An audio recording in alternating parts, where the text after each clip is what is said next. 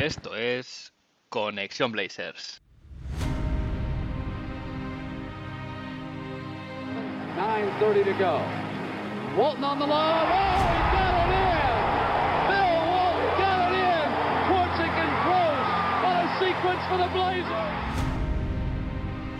Nice play by Kersey. It's a three on one. Wexler, yes, and it counts. A facial served up by Clyde Drexler. Anderson drops it in. Sabonis got the bump and a foul. Arvidas Sabonis. Back to Roy, open three, got it! One point game! Hughes got to get it in. Aldridge for the win. Yes! Yes! He's done it again. Long range three, and it's good! At the buzzer! Damian Lillard! Are you?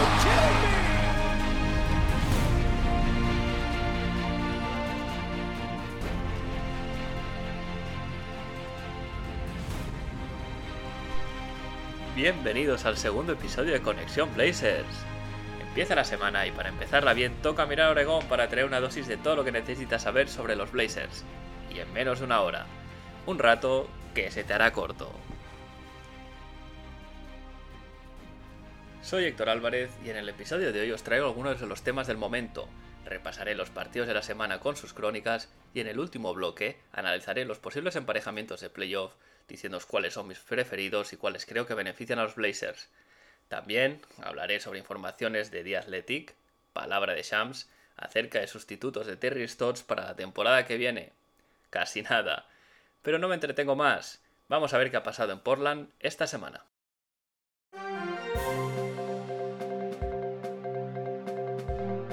Los Blazers han escapado por el momento del play-in, pero los Lakers no se van a rendir y están bien cerca en modo persecución. El equipo ha cerrado la gira por el este con un balance de 5-1, algo que por lo menos para mí parecía inimaginable antes de empezarla. Además, en los últimos 10 el balance es de 7-3 y el equipo ha encontrado una consistencia que venía necesitando como el comer. Y las estadísticas además así lo confirman. Jason Quick, que es el periodista que cubre a los Blazers en The Athletic, ha confirmado que desde que Nurkic y Powell están en el 5 inicial, los Portland Trail Blazers son la, la defensa número 16 de la liga y el segundo mejor ataque. Además, en cuanto a net rating, son los quintos, solo por detrás de Jazz, Clippers, Sixers y Knicks. No hay que olvidar que venimos siendo la 29 peor defensa de la liga, con lo cual es una mejora muy muy importante y los resultados ahí están. Ahora mismo, y con el tiebreak ganado con Lakers y Mavs, los Blazers están sextos en la clasificación y dependen de sí mismos para evitar el play-in. Eso sí, no hay que relajarse porque quedan cuatro partidos, de los cuales tres son muy complicados, contra Utah, contra Phoenix y contra Denver, mientras que los Mavericks juegan contra Memphis, los Pelicans, Toronto y Minnesota, y los Lakers contra los Knicks, los Rockets, los Pacers y los Pelicans. Nuestro calendario es el más difícil, por lo que el equipo no puede levantar el, pie al acelerador si quiere evitar el play-in y conseguir esos cuatro días de descanso extra que ahora mismo se ven como un tesoro. Una noticia interesante que ha surgido esta semana está relacionada con Kevin Love. Love estuvo en el podcast de Chris Haynes, que es un insider de Yahoo Sports y uno de los periodistas que también cubren al equipo, y dijo que le gustaría jugar en los Portland Trail Blazers. Eh, para los que no lo sepáis, Love creció en Portland y en pasadas ocasiones ha estado ligado a la franquicia en forma de rumores de traspaso y, y con posibilidad de recalar en el equipo, pero es algo que ahora no parece para nada probable, debido a su contrato, 60 millones y dos años le restan, y además su pobre rendimiento, o no sé si decir su pobre, rendi pobre rendimiento, pero sí una bajada de su rendimiento, en parte por continuas lesiones que le están afectando. Quién sabe si al acabar ese contrato esa voluntad seguirá ahí. Cualquier equipo le firmaría por un mínimo, pero es algo que por ahora no queda cerca. Y en otro orden de cosas, el hito de la semana ha sido que Carmelo Anthony ha entrado en el Olimpo de los 10 mejores anotadores de la historia. O no sé si los mejores, pero sí los más prolíficos. El momento en sí se dio contra los Atlanta Hawks el lunes, en una jugada de 3 más 1 que Melo celebró con las dos palmas al aire. Tras el partido, Hubo una ceremonia muy bonita en el vestuario en que tras recibir el balón de sus compañeros dio un pequeño discurso acerca de cómo le parecía un sueño haberlo conseguido tras, tras haberse visto fuera de la liga durante bastante tiempo. Y es que no hay que olvidar que tras su mala salida de los Knicks, su etapa en OKC fue bastante penosa, volvió a ser traspasado a los Hawks, que lo cortaron, firmó con Houston con unas ciertas expectativas que no se cumplieron y a los 10 partidos fue apartado del equipo, traspasado posteriormente a los Bulls y finalmente cortado y se quedó sin equipo. Tras todo ese periplo, pocos daban un duro por él. Solo queda decir desde aquí, Melo, felicidades. Y acabo esta sección de actualidad con una muy buena noticia, y es que el miércoles la gobernadora Oregón autorizó la vuelta de fans a los estadios, por lo que los partidos contra Lakers y Spurs ya ha habido un aforo del 10% en el Moda, unas 1.900 personas más o menos. La presión de diversos medios locales y también la de Damian Lillard, que publicó un tuit al respecto, decía algo así como, perfecto, seremos los únicos en la liga sin fans, parece que finalmente ayudaron a que la gobernadora diese su brazo a torcer y autorizase esta entrada parcial en, los estadios de competiciones deportivas. El partido contra los Lakers fue un momento muy especial para los jugadores, por lo que significa y por el apoyo extra que se recibe del público. Además, sabemos que los fans del Moda crean un ambiente potente, es uno de los estadios realmente con mejor atmósfera. En especial para Yusuf Nurkic, que siempre ha sido lo que se dice en Estados Unidos un fan favorite, que no había jugado con público desde que se fracturó la pierna ya por 2019, justo en la semana que iba a volver a la liga, se paró por la pandemia. ¿Cómo olvidar, no? Aquel mágico momento de la serie contra OKC de playoff cuando Nurkic, estando lesionado, llega al estadio al final del último, del tercer cuarto, perdón, el partido que ya cerraba la serie. El Moda se vino arriba y llevó al equipo en volandas para remontar. Y una vez repasada la actualidad, toca ahora echar la vista atrás porque nos vamos a las crónicas de la semana.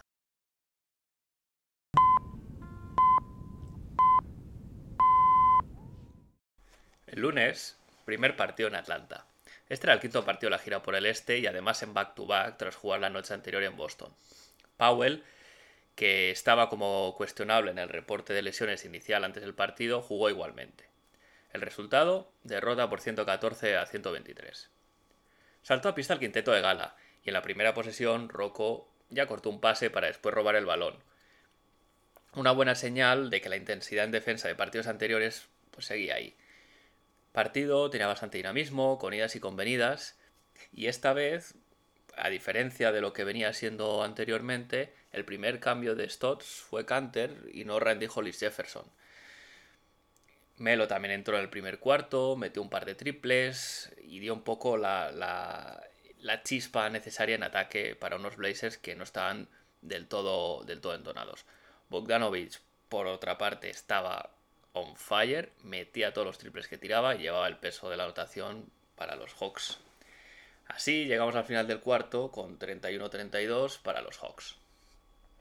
Empezó el segundo cuarto y tras unos minutos de juego Atlanta iba mandando en el marcador pero muy seguidos de cerca por los Blazers. Bogdanovic seguía lo suyo. Nos hizo un traje fino fino, como si fuera Armani. Se puso en 23 puntos, acabó en 25 el partido, con 7 triples y haciendo todo bien. Para compensar, eso sí, protagonizó una jugada de Shacking a full, un Tragic Bronson en toda regla. Si tenéis un momento, os recomiendo que lo busquéis en YouTube porque es así un poco divertida. En general, los Hawks encontraron siempre al hombre abierto para anotar de tres y ese fue el éxito de su ataque y de la victoria realmente. Lo mejor del cuarto fue el momento en que, Melo, como comentábamos, superó a Elvin Hayes en el top 10 histórico de anotación en esa jugada de 3 más 1 eh, que anotó el tiro libre después. El equipo probó una defensa en zona final de cuarto, pero no consiguió, no consiguió grandes resultados, así que se llegó al descanso 6 abajo. En la reanudación, pérdidas de balón y parcial de 5-0 los Hawks. James entonó y anotó 13 puntos en ese periodo. Un parcial de 8-0 a mitad del cuarto y combinado con el small de Randy Scholes y Jefferson de 5, acercaron el marcador y los Blazers se pusieron a un punto. Además, Bogdanovich se enfrió, lo que daba un poco de esperanza de que los signos del partido podían cambiar. Pero ahí estaba un tal Galinari que nos acribilló desde el triple y volvió a poner la distancia en 7 puntos acabado el tercer cuarto. El último cuarto empezó igual que terminó el tercero, con Galinari metiéndolas de todos los colores, y a, los Blazers se los acabó la gasolina. Así que a 5 minutos del final, Stotts dio el partido por acabado y sacó a los menos habituales, que acabaron con un más 11 que fue estéril. Ben fue el mejor del partido, acabó con 33 puntos, 8 asistencias, 2 rebotes y 2 robos. La otra cara de la moneda fue Anferty Simons, que perdió el mollo de los últimos partidos y solo pudo sumar 2 puntos en uno de 7 en tiros, jugando 20 minutos.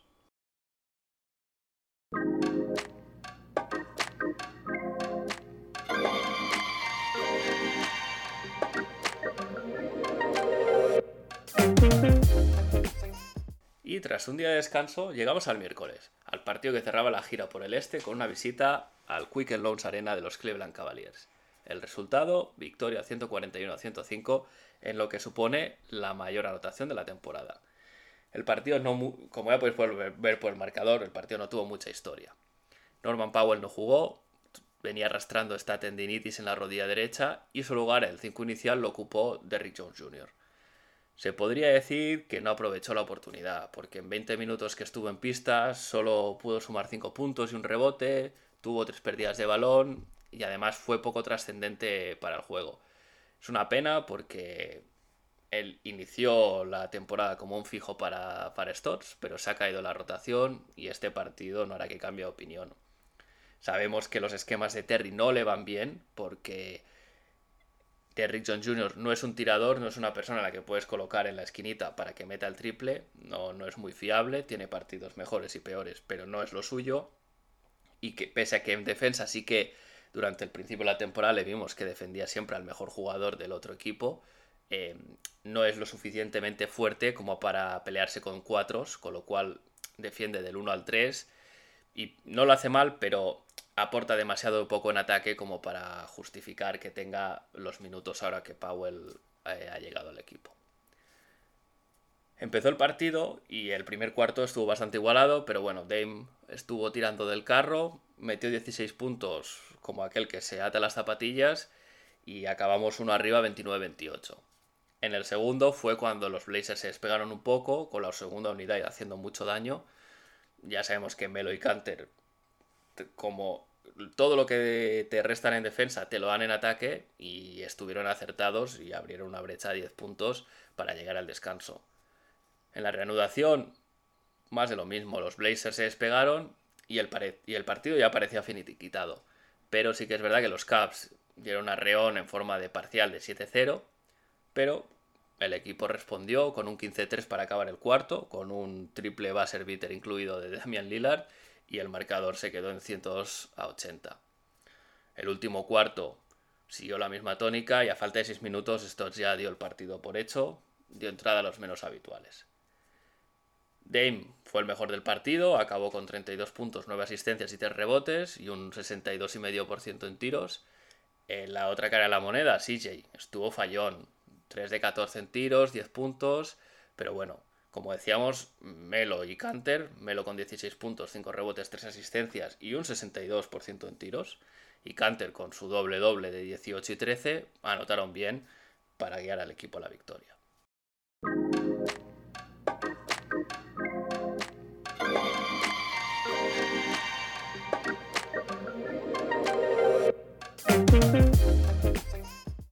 El siguiente partido, el viernes, una final en toda regla. Partido contra los Lakers, sin LeBron James.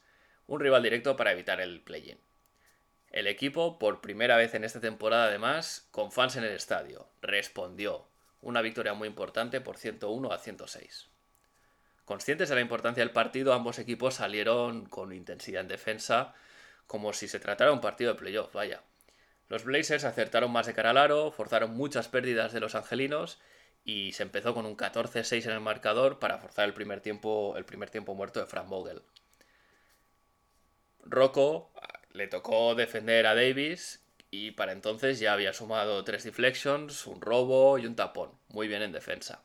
Aún así, pese a forzar ocho pérdidas en el cuarto a los Lakers, que realmente es algo muy notable, el equipo solo pudo materializar tres puntos a partir de esas pérdidas. Y hubo incluso varios minutos que ningún equipo anotó. Pero poco a poco los Blazers fueron encontrando sus tiros, y mientras Davis en el otro lado iba fallando algún tiro libre que nos iban dando poco de ventaja. Dame estaba enchufadísimo, metió 12 puntos en el cuarto, se llevó una técnica incluso por protestar una falta no pitada, pero lideró al equipo para llegar 22-34 al final del cuarto, con 12 arriba.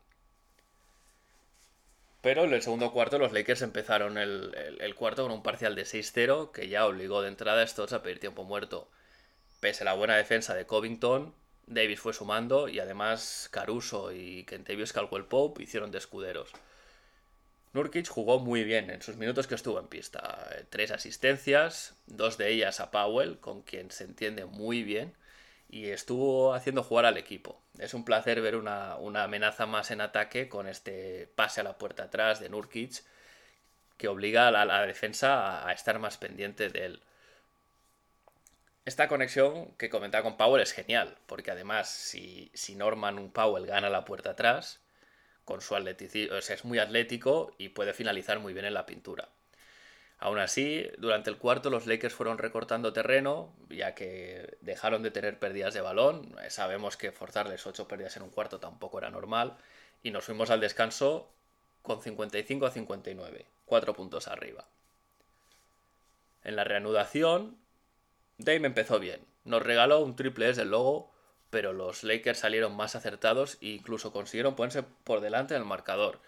67-64. Su primera ventaja desde que empezaron 3-0 después del pitido inicial. Pudo haber sido peor, la verdad. Pero por suerte para nosotros, Kuzma tuvo una noche terrible en el tiro, 2 de 11 en tiros, 0 de 6 en triples, abiertos todos en la esquina, y eso nos ayudó a mantenernos en la brecha. Una vez el equipo se sacudió esta pequeña empanada, volvió a liderar el partido para llegar 78-82 al final del tercer cuarto, cuatro puntos arriba. Y así llegamos al último, al último periodo con todo por decidir. Damian Lillard seguía lo suyo, 10 puntos en el último cuarto. Y en defensa se empezaron a hacer double teams a Davis con acierto para intentar que soltase el balón los Blazers parecía que se despegaban con un parcial de 8-0, pero nada más lejos de la realidad. Davis estuvo soberbio en ambos lados de la pista, también en el rebote y se mantuvo el partido en un hilo con Portland 3 arriba y 40 segundos por jugar. Para cerrar el partido, Terry Stotts dio entrada a Randy Hollis Jefferson para jugar en small ball y así pues poder hacer switches en, en los bloqueos y no tener penalización en eso. Y la verdad es que una, una cosa que no entendí muy bien y fue una falta de Caruso a Lillard con todavía bastante tiempo en el reloj que le llevó a, la línea de tiros libres. Dame los metió y se aseguró el partido. Luego hubo otra falta también para parar el crono, pero bueno, sabemos que Dame, que está en más de un 90% esta temporada desde la línea de tiros libres, es muy fiable y se cerró el partido perfectamente. El resultado final, como decía al principio, 101 a 106 y objetivo cumplido. Dame fue el mejor del partido otra vez, con 38 puntos, 7 asistencias, 4 rebotes y un 67% en tiros de campo. La verdad es que muy bien. Mientras que CJ y Norman anotaron 21 y 19, pero con porcentajes bajos, ¿no? 33 y 37%. Nurkic acabó con 10 puntos, 13 rebotes, 5 asistencias, un robo y Canter con su doble doble habitual, el doble doble rigor de Canter de 10 puntos, y 10 rebotes.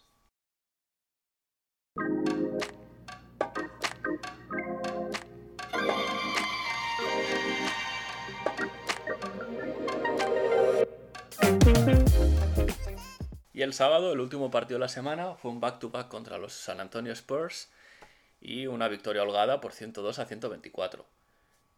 Melo no jugó por un esguince de tobillo, el tobillo derecho. He visto los reportes y en principio no es nada grave, simplemente no jugó por precaución y ser un back-to-back. Y los minutos de Melo pues fueron a parar a Nasir Little, que en 14 minutos acabó con 6 puntos, 3 rebotes y todo esto con un 75% en tiros de campo. De nuevo, ya parece que confirmadísimo, Derrick Jones Jr. no jugó, con lo cual está, está fuera de la rotación. Los Spurs salieron para el partido con más energía que los Blazers. Eh, Portland empezó el, empezó el partido con un 0-7 en tiros y, estos fallos los tejanos los aprovecharon muy bien para atacar con transiciones eh, transiciones rápidas para ponerse 9 arriba en el marcador.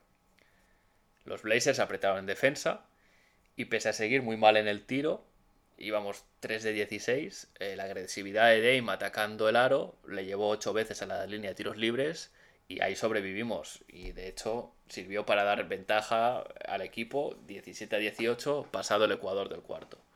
A partir de ahí, ambos equipos estuvieron muy cerca, cambios de, de liderazgo alguno incluso, y se llegó al final del cuarto 26-27, uno arriba para Portland.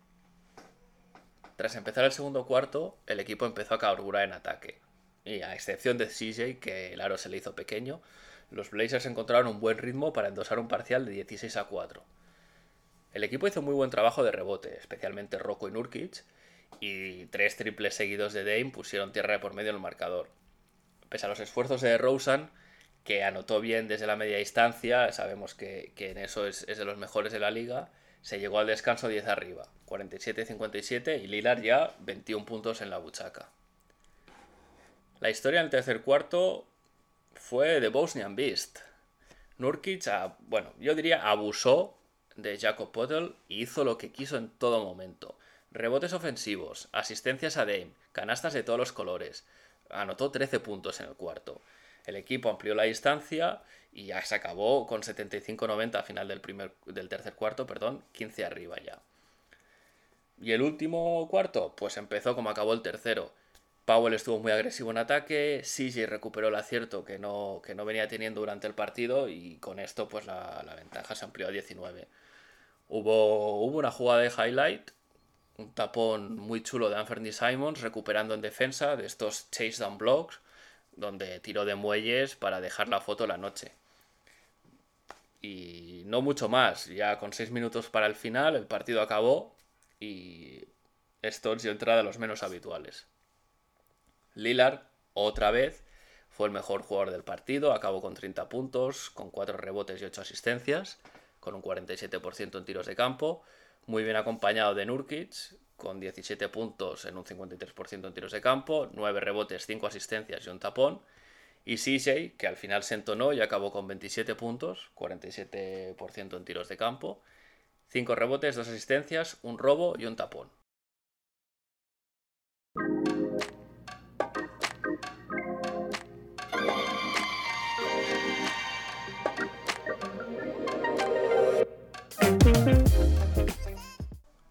Y después de las crónicas, llega lo mejor de la semana. Nos vamos a Dame Time. Ladies and gentlemen, it's Damian Lillard. Nine tenths left. A three wins the series.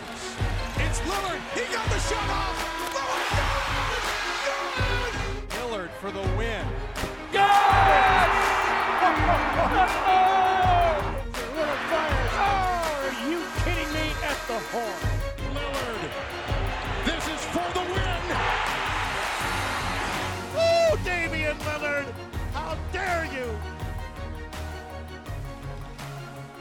Y el ganador de Game Time de esta semana no es otro que Damian Lillard, haciendo honor al nombre de la sección. Tras unos partidos por debajo de su nivel habitual, Dame vuelve a ponerse el traje de superhéroe con la letra O para comandar a los Blazers en la reón final de la temporada regular. Sus promedios de esta semana, 33 puntos, 8 asistencias, 3 rebotes y un robo y medio en 34 minutos de juego. Todo esto además, ojo, con grandes porcentajes, 57% en tiros de campo y 54% en triples. ¿Y qué motivos hay para este resurgir, para esta vuelta de Dame? Bueno, en primer lugar, se le ve más fresco físicamente. Desconozco si ya se encuentra al 100%, pero en los partidos se ve que tiene mucha más movilidad, busca el contacto y su lenguaje no verbal también va en esa línea. Además, ha salido publicada una historia en referencia al entrenador personal de Lillard, Phil Beckner. En el mes de abril, los mensajes que recibía Lillard de su entrenador eran todos el mismo. NGE, las iniciales de Not Good Enough, no suficientemente bien. Parece que Dame recogió el guante y le dijo, oye, tienes razón. Y a la vista están los resultados. Mejora de juego, mejora de números y el equipo lo nota. Catapultados al sexto puesto de la conferencia oeste. Y si la semana pasada ya traje el rumor en este podcast, parece que se confirma en esta semana. Terry Stotts es muy probable que no continúe el año que viene como entrenador de los Portland Trail Blazers. Shams Charania de The Athletic ha confirmado la información y además no solo eso, ha añadido candidatos a la lista. Viniendo de esta fuente, sin duda ya no es un rumor sino una información. Sabemos que Shams es uno de los dos mejores insiders de la NBA, el otro sería Wojnarowski. Así que si suelta esta información es porque tiene una base real. Y os preguntaréis, ¿quiénes son los candidatos? Pues la lista que se ha hecho pública es Jason Kidd, Nate McMillan, Dave Jorger, Chancey Billups y Brett Berry. Voy a ir comentándolos uno a uno. Jason Kidd actualmente es entrenador asistente de los Lakers. A su favor, tiene que, por su carrera como jugador, Hall of Famer, de los mejores bases de la historia, sería respetado, por lo menos de entrada, en el vestuario. Tiene mucha personalidad. En su contra, pues su carrera como entrenador no ha sido demasiado exitosa. Empezó con los Brooklyn Nets, donde estuvo una temporada, con un balance 44-38, con aquel Big Three, no sé si os acordáis, un poco mayor, de Paul Pierce, eh, Garnett y Joe Johnson, que algún iluminado de la front office pensó que podría ganar el anillo. Aún así, llevó a ese equipo a segunda ronda de playoff y, lo que más se recuerda es el famoso incidente donde pidió a un jugador suyo que chocase contra él al final de un partido para derramar el Gatorade en la pista y ganar un poco mafiosamente un tiempo muerto mientras se limpiaba todo, todo el desparrame.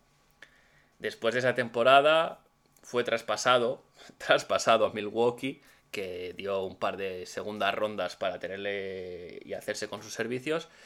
Y además hubo una polémica con la front office de Brooklyn, Parece ser que Kid quería más poder del que estaban dispuestos a darle, etc. Total, que en Milwaukee estuvo tres años y medio, tres temporadas y media, hasta que fue despedido. El balance, dos derrotas en primera ronda y una temporada que no entró en playoff y el, el ratio victorias-derrotas total, 139 victorias por 152 derrotas. Pese a que tuvo un buen inicio en el primer año, mejoró en 15 victorias el, récord que había tenido ese equipo, que era muy joven en el año anterior, acabó tercero en la votación de Coach of the Year. Más allá de eso, no dejó grandes recuerdos por Wisconsin, pese a que sí que es verdad que se le reconoce que fue un, un gran contribuidor al desarrollo de Giannis Antetokounmpo, al que, viendo sus cualidades, le puso a jugar de base para que mejorase su manejo de balón, su visión de juego y además el propio jugador siempre ha declarado que le tiene mucha estima por eso y que le respeta muchísimo como persona y como entrenador. La historia luego en Los Ángeles Lakers es conocida, asistente de Frank Vogel y experiencia de campeón. Kidd sería una apuesta arriesgada, pero me parece que de la lista que se ha publicado es la que puede tener mejores resultados. El siguiente es Nate McMillan, un viejo conocido, ya que fue entrenador de los Blazers de la 2005 de la temporada 2005-2006 a mitad de la 2011-2012. Con Nate McMillan ya se sabe lo que hay. Es un entrenador que se ha ganado fama de, estricto, sus equipos siempre compiten muy bien, pero ya está. No, no, no, no hay más. En Portland tuvo buenas temporadas en regular season. Eh, hay que acordarse que estuvo en la transición de los Jail Al desarrollo precoz de Brandon Roy y la Marcus Aldridge, pero más de esas buenas regular seasons, no tuvo luego éxitos en playoff, que es algo parecido a lo que luego le ha pasado en Indiana. No creo que sea el, idóneo para dar el salto para, para dar el salto de un equipo de ser un buen equipo a ser un contender. Además, ahora está en Atlanta, está como interino, head coach interino durante la temporada después que los Hawks despidiesen a Lloyd Pierce pero bueno, hay que decir que el proyecto que le presenta Atlanta a largo plazo, si es que quieren contar con él, parece bastante más interesante que el que le puede ofrecer los Blazers, que es Win Now, ¿no? Ahí en Atlanta, pues tiene, tiene el desarrollo de Trey, John Collins, etc. Un proyecto yo creo más interesante también para él, con lo cual dudo mucho que acabe, acabe siendo el entrenador elegido. El siguiente en la lista no es otro que Dave Jorger, que es actualmente eh, asistente en los Philadelphia 76ers de Doc Rivers. En su currículum, entrenador de los Grizzlies durante tres temporadas, en los que llevó, les llevó a playoff en las tres, pero nunca más allá de segunda ronda. Se ganó una fama de persona difícil, eh, muchos encontronazos con los jugadores Y eso además la trasladó en su, en su etapa posterior en Sacramento, que, donde estuvo tres años en los que jamás pisó playoff y su mejor temporada allí fue un récord de 39-43. Así que, por favor, Dave, quédate en Filadelfia. Y ahora vamos con Billups. Ahora mismo, Chansey Billups es asistente de Tyron Lue en Los Angeles Clippers y no tiene ninguna experiencia como head coach. Al igual que Jason Kidd, su pasado de jugador le daría ese respeto inicial del vestuario y con su mentalidad, eh, suponiendo claro que mantiene el, mismo estilo que llevó en toda su carrera como jugador, teniendo eso en cuenta es muy probable que el equipo mejorase mucho a nivel defensivo. Eso sí, tiene muchas cosas en contra. No creo que sea el elegido precisamente porque por esa falta de experiencia. La franquicia no se debería jugar el, el prime de Demian Lillard todo a cara o cruz, que básicamente sería, sería contratar a Billups. Puede salir muy bien, puede salir muy mal. Dudo mucho que la franquicia tome ese riesgo. Y el último de esta de este grupeto de entrenadores, posibles entrenadores, perdón, es Brent Berry que actualmente es vicepresidente de las operaciones de baloncesto de los San Antonio Spurs. Este nombre, si os digo la verdad, me desconcierta un poco, ya que en primer lugar, Berry no ha sido ni siquiera entrenador asistente, tiene cero experiencia en lo que es coaching.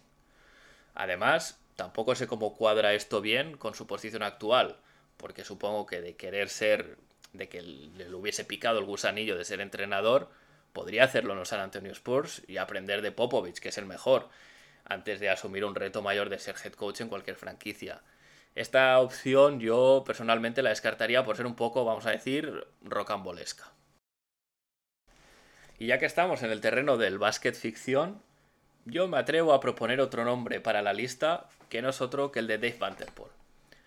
Dave Vanterpool fue asistente defensivo de Terry Stotts durante varias temporadas y además se le considera el arquitecto, eh, uno de los principales culpables a nivel positivo del, sistema defensivo de aquellos uh, Portland Trail Blazers de 2019 que llegaron a finales de conferencia eh, en los playoffs. No hay que olvidar que en esa temporada los Blazers tuvieron el séptimo mejor rating defensivo y todo eso eh, por, por, las declaraciones de jugadores, etcétera, siempre se ha dicho que era gracias a la persona de Dave Vanderpool. Tras, esto, tras esta temporada, le surgió una oportunidad en los Minnesota Timberwolves también como entrenador asistente y se fue para allí. Esta seguramente será una opción que los pesos pesados del vestuario propondrán a la front office. Sabemos que Dame, CJ Nurkic tiene muy, buena relación con Vanderpool, incluso le han, le han elogiado públicamente Twitter y redes sociales. Por poner un ejemplo, cuando Minnesota a media temporada, cuando despidieron a Saunders como head coach, parecía que podían, que podían ascender o, poner como interino a Dave Vanterpool y en lugar de eso cuando contrataron a Chris Finch hubo varios tweets de Dame, de CJ diciendo es de locos, tenéis al mejor en casa, ¿para qué vais a buscar a otro? ¿no? Entonces, eso está ahí. Ahora bien, yo entiendo que esta es una opción continuista y por lo tanto poco probable. Si me tuviera que mojar con alguno de los nombres de la lista, que por cierto, creo que es una lista muy mejorable, sin duda apostaría por Jason Kidd.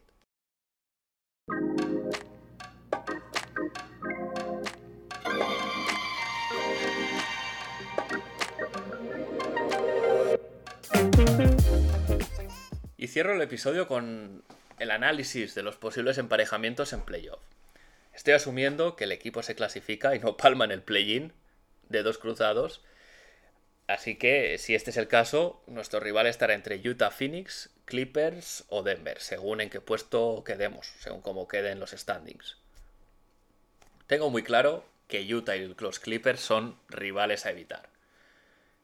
Los de Salt Lake City, ya suponiendo que Donovan Mitchell llegue sano y Mike Conley también, tienen una forma de jugar que para nada nos beneficia. De entrada, todos los jugadores que tienen en el roster, a excepción de Gobert y Favors, son tiradores fiables de 3 y los Blazers están teniendo muchísimos problemas este año para cerrar esos tiros abiertos en la esquinita con rotaciones defensivas que llegan tarde cuando llegan. Mitchell es un muy buen jugador en ISO, y cualquier ayuda, cualquier sistema de ayuda que plantee Stores, pues acabará con casi toda seguridad con un tiro muy abierto para Ingles o para Bogdanovich. Tienen a Clarkson de sexto hombre que también si se enchufa las mete todas. Y además tiene un buen sistema defensivo. Gobert, bueno, ¿qué vamos a decir de Gobert? Va candidato principal a llevarse el, el premio a jugador defensivo del año. Pero es que además tienen a Favors, que es un muy buen 5 suplente. Normalmente, las segundas unidades, Canter se pone las botas porque es capaz de, digamos, de abusar de, o de imponerse con una cierta facilidad al pivot suplente del otro equipo. Pero en el caso de Favors, eso no está tan claro porque es, también es muy rocoso, tiene fuerza y sabe defender. Entonces, si a eso le sumas que Conley es un buen defensor exterior, que el resto no desentonan en esa faceta, a priori sería una serie muy, pero que muy complicada. Los Clippers, para mí, tres cuartos de lo mismo. No tenemos defensores para Kawhi y Paul George. Entiendo que pondríamos a Norman Powell y a Robert Covington. Si se diese, tal vez incluso de Rick Jr. podría, con, por el matchup, entrar en la rotación. Es una posibilidad. Rondo en modo playoff es muy peligroso y además Ibaka ya debería estar de vuelta para entonces. Después de esto, tiene una serie de jugadores que pueden enchufarse en un partido y te pueden hacer un roto. Tienes a Morris, tienes a Kenar, tienes a Batum y además harían estos tíos hacen mucho daño si, si de nuevo las defensas se centran solo en Kawhi George. Eh, cualquiera de, de, toda la rotación de los Clippers tiene la calidad suficiente como para dar un paso adelante ese partido y, complicarte, complicarte la eliminatoria.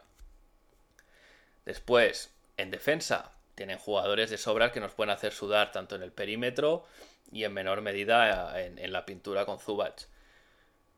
Parte positiva de jugar contra los Clippers. Bueno, sabemos que Kawhi y Paul George pueden desconectarse, no son dos competidores, o no sé si competidores, pero no tienen esa, esa sangre a veces en los momentos calientes y luego que hay un pique entre las dos franquicias creado por el beef entre Paul George y Beverly contra Dame que bueno eso sí que podría ser un factor extra de motivación para Lillard eh, de cara a una potencial serie contra los Clippers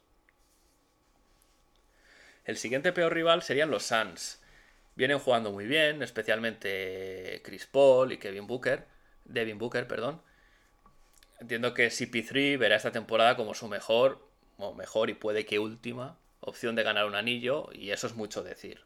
Si Paul está entonado, es un jugadorazo. Booker también ha dado un paso adelante, y luego Saric y Ayton son dos perfiles muy distintos de interior que pueden darnos quebraderos de cabeza. Por ejemplo, a mí se me ocurre así a bote pronto, Saric en los minutos que comparta con Canter puede sacar a la línea de tres, puede hacer mucho daño.